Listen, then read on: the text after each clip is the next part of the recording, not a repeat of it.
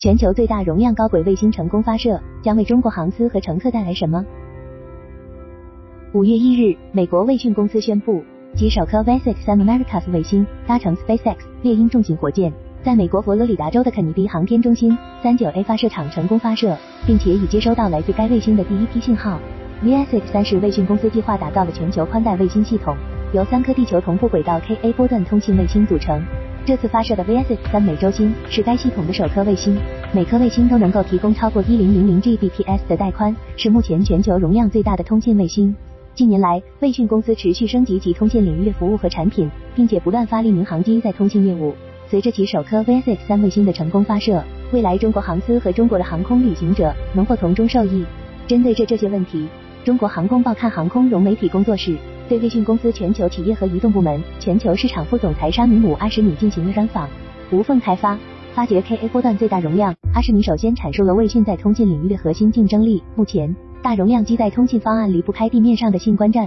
和带宽更高的 Ka 波段通信卫星。要实现民航飞机上的无缝通信、无碍链接，地面与卫星系统就要统筹设计、共同发展，才能实现真正的融合。相比一些公司只购买和整合单个系统节点的能力来说，卫讯公司最为突出的能力是拥有全通信链的平台构建和技术能力。也就是说，通过卫星设计和地面网络设计、整体设计构建和配合等方面的整合，卫讯能够充分挖掘 Ka 这个波段的容量，令其创造出非常大的容量。这种优势已经令包括达美航空等使用卫讯服务的二十余家航司受益。阿什米这样举例，达美航空旗下七百多架飞机，包括空客 A 三三零。空客 A 三五零和波音七六七机队已经换装卫讯的机载互联网解决方案，未来达美旗下 A 二二零和波音七三七 MAX 机队也将由卫讯安装并提供服务。从二月一日起，达美航空在美国国内几乎所有干线航班上都为其会员提供免费高速的网络服务。之所以能提供这种服务，核心原因就是 VSAT 卫星具备大容量的能力。此前，达美航空使用地空通信系统，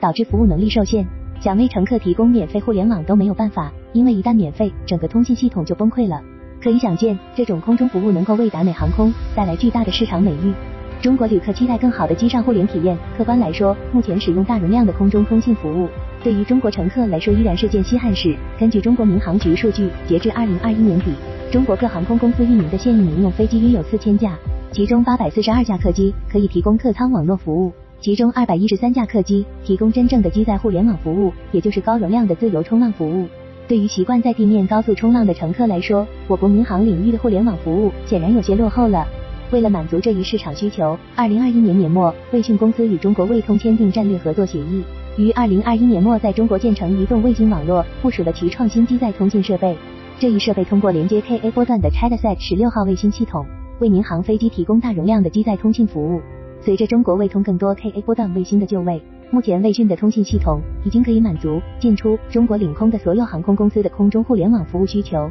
随后，二零二二年十二月，四川航空首批十五架 A 三二零飞机宣布安装卫讯提供的机载互联网技术和系统，目前大部分已经投入运营。这意味着未来川航旅客能够在飞行时刷视频、开网页，体验媲美地面的网络服务体验。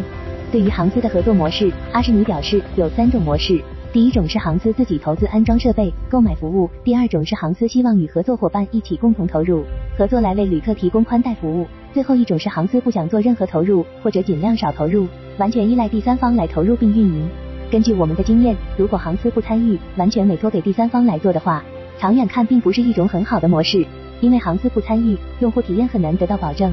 成本是最小化了，但可能它带来的负面作用会更多一些。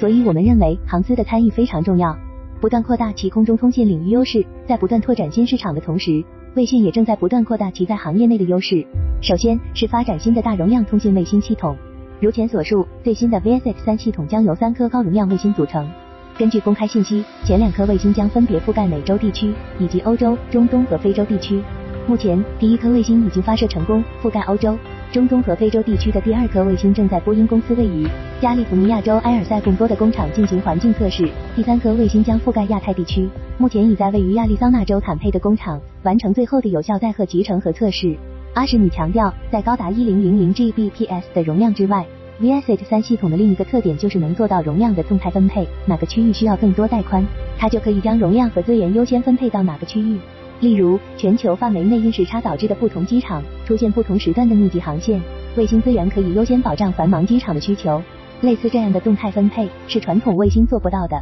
其次是通过收购等商业手段扩大其在行业内的份额。二零二一年十一月，卫讯宣布将收购总部位于伦敦的国际海事卫星组织，此次交易价值七十二亿美元。如果收购成功，卫讯将获得靠 L 和 S 频段的频谱许可。目前十九颗卫星正在服役，另有十个航天器正在建造中，并计划在未来三年内发射。五月九日，英国竞争与市场管理局宣布，卫讯收购国际海事卫星组织的第二阶段审查已结束，确认该交易不会引起竞争问题。也就是说，英国政府允许卫讯对国际海事卫星组织的拟收购，在无需任何附加条件的情况下可以继续进行。五月二十日，美国联邦通信委员会也批准了这一收购案。接下来就是获得欧盟委员会的批准。如果上述审批通过，此次并购主要的审批流程就完成了。对于此次收购，阿什尼表示，目前我们已经占据了北美新兴航空市场相当大的份额。美国六大航空公司中的五家都是我们的客户。可以看出，瑞信正在加大其开拓全球市场的力度。在这一过程中，